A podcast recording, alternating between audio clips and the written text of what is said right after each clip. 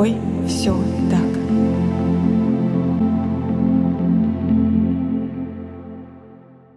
Всем привет! Меня зовут Евгения Романова, я практикующий психолог и автор подкаста «С тобой все так», который посвящен психологическим травмам и их влиянию на жизнь человека.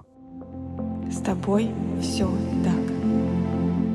Возможно, вы слышали такую теорию, что пары притягиваются травмами. Как будто бы есть какие-то магнитики, которые нас тянут друг к другу, как пазлы.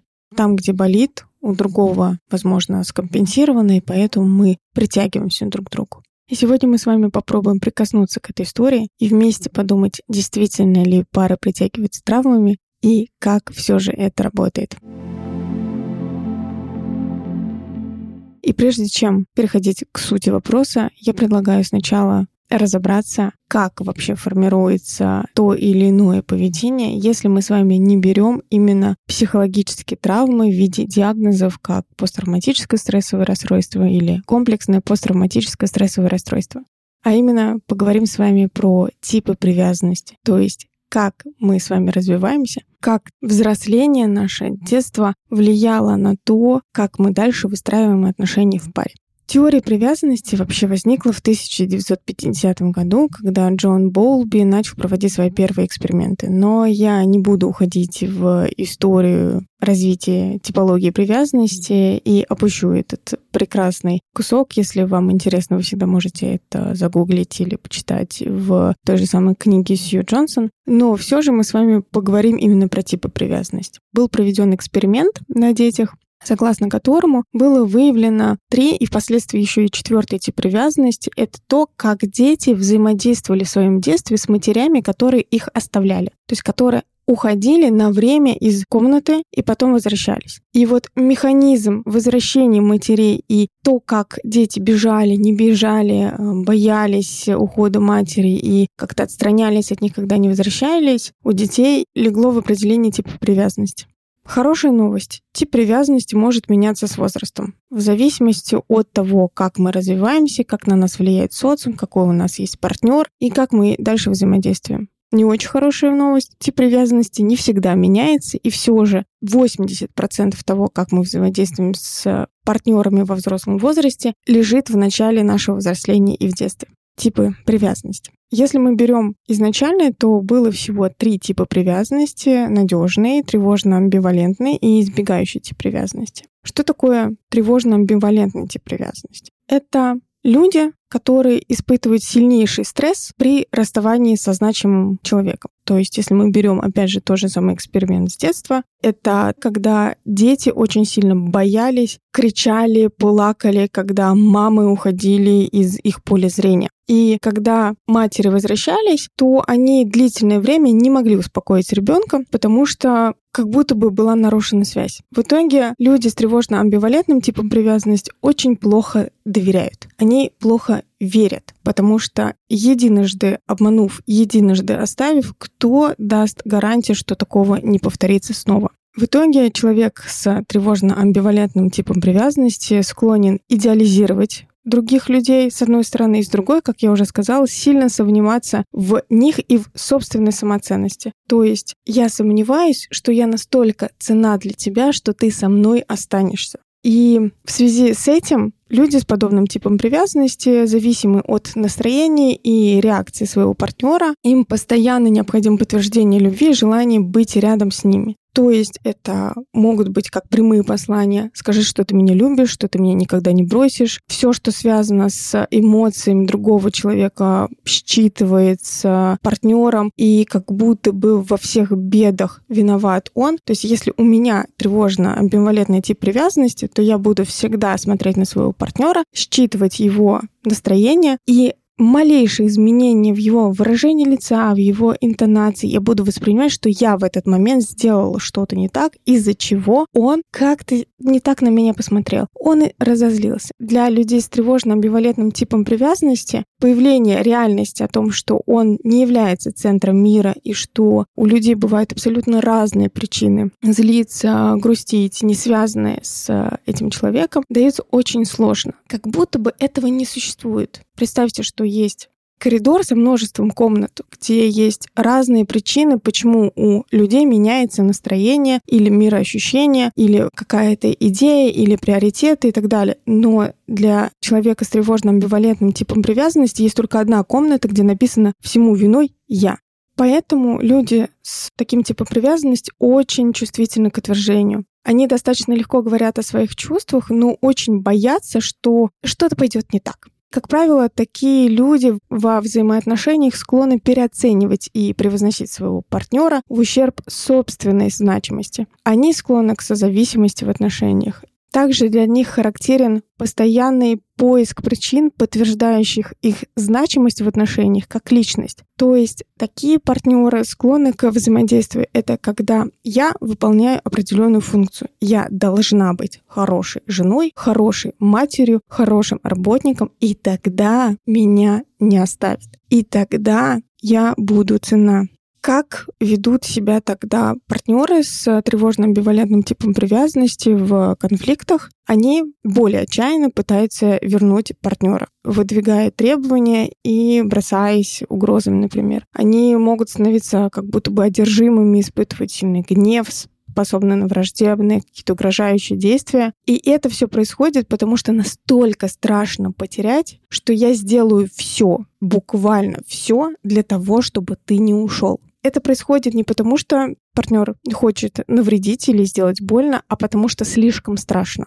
Следующий тип привязанности — это люди с избегающим типом привязанности. И опять же, да, если берем именно из того эксперимента с детьми, то дети с подобным типом привязанности практически не проявляли какой-то именно поведенческой привязанности. Практически никак не реагировали на возвращение мамы. Да, немножечко протестовали в начале, когда та уходила, но дальше продолжали заниматься своими делами, и когда она возвращалась, это как будто бы оставалось незамеченным. Но очень важно понимать, что людям с избегающим типом привязанности на самом деле не все равно. Они следят, они замечают изменения, они не показывают это внешне, оставляя на лице какое-то каменное выражение лица или ничего не выражая, не говоря, но внутри у них продолжается какая-то эмоциональная буря, она просто не выходит наружу. Если я говорила, что тревожно-амбивалентные типы привязанности не очень хорошо доверяют,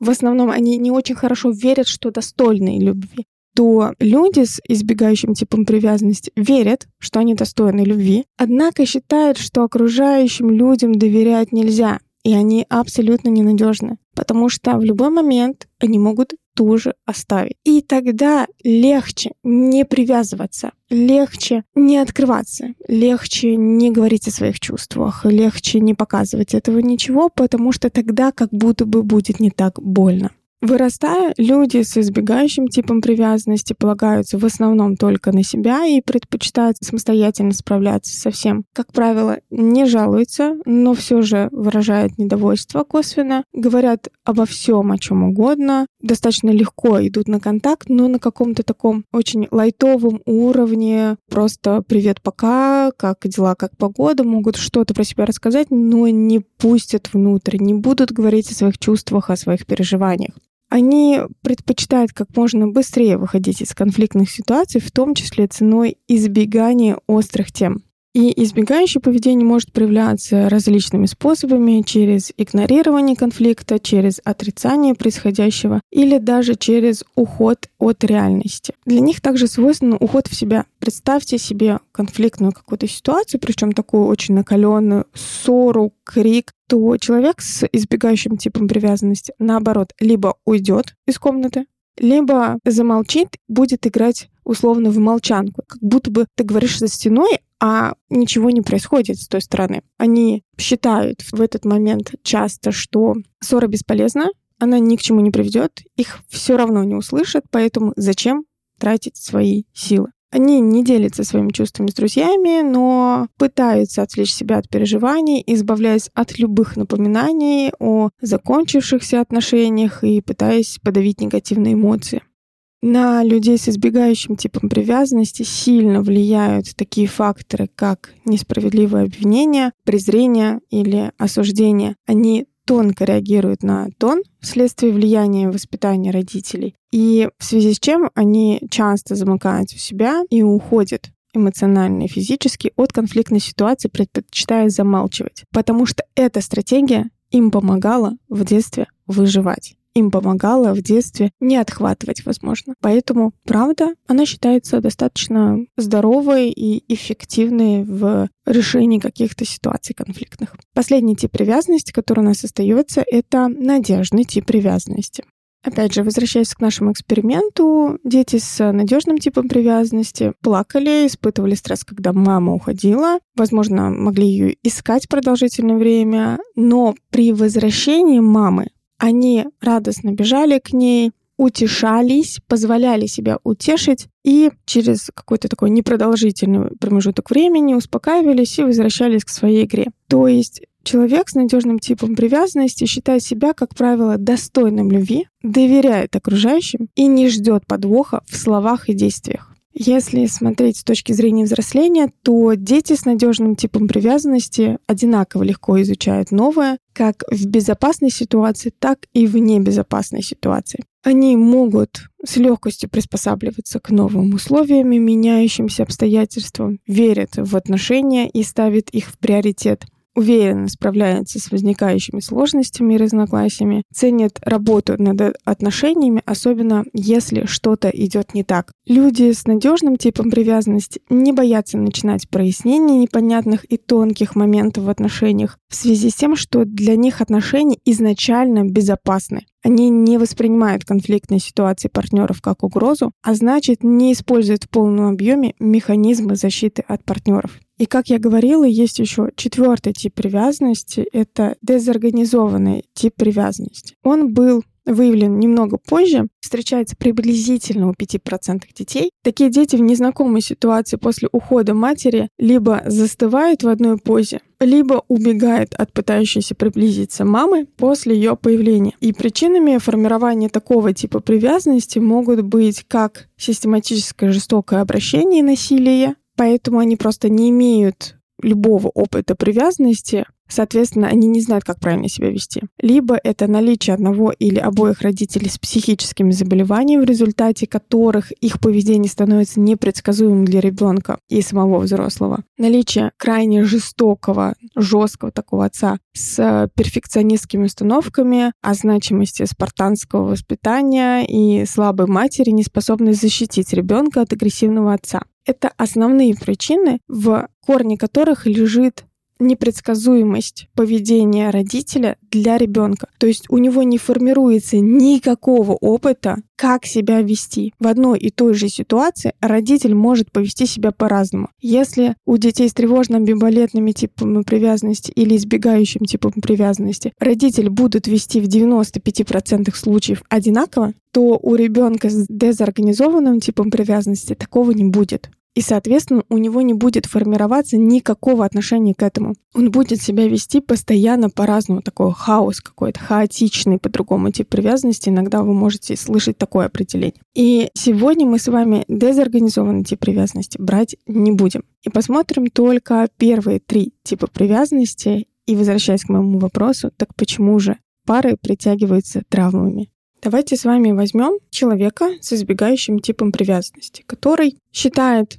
что конфликты — это плохо, который считает, что любая эмоциональность, она очень странная, который считает, что людям доверять нельзя. И он встречает человек, другого партнера с тревожно-амбивалентным типом привязанности, который считает, что он просто так не ценен, что любовь нужно заслужить, что нужно всегда проверять, нужно всегда добиваться, чтобы ему сказали, что его любят, потому что по-другому он эту любовь никогда не чувствовал. Получается, в такой паре, когда она образовывается, каждый из них отыгрывает тот сценарий, который был в детстве. Для тревожно-амбивалентного типа привязанности это про то, что другой уходит в молчанку в принципе может физически уходить, не реагирует на его эмоции, чувства, тем самым подтверждая, что он просто так не ценен, и нужно обязательно быть хорошим человеком, хорошей девочкой, хорошим мужчиной для того, чтобы все случилось. Для избегающего типа привязанности партнер с тревожным амбивалентным подтверждает того, что эмоциональность — это плохо, что конфликты только из-за того, что кто-то проявляет какие-то эмоции, нужно еще больше сдерживаться, что вообще доверять нельзя, потому что 7 пятниц на неделю у человека. И тем самым они как будто бы постоянно бьются о свои установки, которые они получили в детстве, о свои схемы. И через это подтверждают то, что они правы.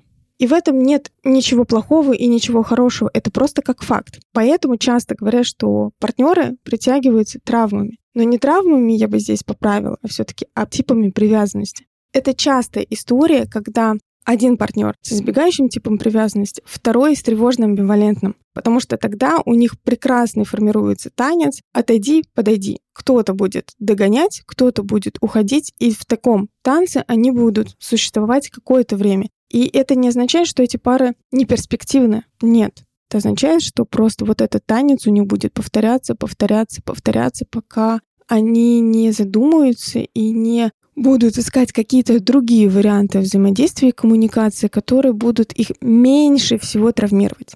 Когда встречается другая пара, один из них человек с надежным типом привязанности, второй с избегающим или с тревожным амбивалентным, сейчас не имеет значения, то человек с надежным типом привязанности постоянно как будто бы показывает, что ты ценен просто так. И вот здесь есть условно два варианта развития событий. Либо партнер с избегающим и тревожным амбивалентным типом привязанности не выдержит такой стабильности, когда не нужно заслуживать, не нужно подтверждать, не нужно постоянно отталкивать, что человек просто есть рядом. Просто он выбирает тебя как личность, и ты для него ценен сам по себе, то тогда такие отношения могут развалиться, если не выдерживаем. Либо второй вариант — это тип привязанности может меняться условно, находясь в отношениях с надежным партнером, партнер с избегающим типом привязанности или с тревожно-амбивалентным типом привязанности может двигаться по шкале надежности ближе к надежному типу привязанности. Да, если мы представим такую шкалу, где на одном краю избегающий тип привязанности или тревожно-амбивалентный, на другом надежный, то вот это вот бегуночек начнет двигаться к надежной тип привязанности, потому что ему не надо будет постоянно заслуживать или доказывать. И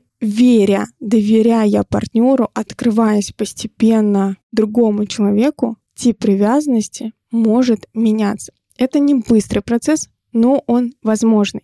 Ну и последний вариант — это когда встречаются партнеры с надежным типом привязанности, и сложно одновременно. Можно говорить о своих чувствах, можно их проявлять, но это не будет означать, что конфликта в этой паре не будет. Это будет означать, что пары, скорее всего, в конфликте будут себя вести по-другому. Они будут больше нацелены на сохранение отношений, на прояснение, на разговор, имея под собой базу, что в отношениях безопасно, и никто из партнеров не намерен специально ранить, обидеть, уйти, оттолкнуть, чем ругаться, кричать и переходить на личность. Мне кажется, что понимание своего типа привязанности и типа привязанности партнера важно именно в контексте того, что а как я с ним взаимодействую. Потому что имея у себя в голове. Хотя бы где-то на подкорке сознания мысль о том, что изначально партнер, даже если он уходит, даже если он кричит, он это делает не для того, чтобы ранить специально, прям убить такое, или как-то сделать больно, а делает это потому, что ему очень больно, и ему в этот момент очень страшно, можно по-другому посмотреть на взаимоотношения между парой. А значит, сделай шаг в сторону надежного типа привязанности, в сторону здоровых отношений и в сторону научения друг друга и друг с другом конфликтовать, в частности, и научиться друг с другом разговаривать и выстраивать отношения не из дефицита «дай мне то, что мне не додали, докажи мне, что я цена», а из наличия у человека осознания, что он есть, и этого достаточно. И из этой достаточности выстраивать отношения. Я очень надеюсь, что смогла чуть больше ответить на вопрос, действительно ли пары притягиваются своими травмами. Если у вас здесь остались какие-то вопросы, то задавайте их, я обязательно на них отвечу. С вами был подкаст «С тобой все так» и я его ведущая Евгения Романова. До встречи!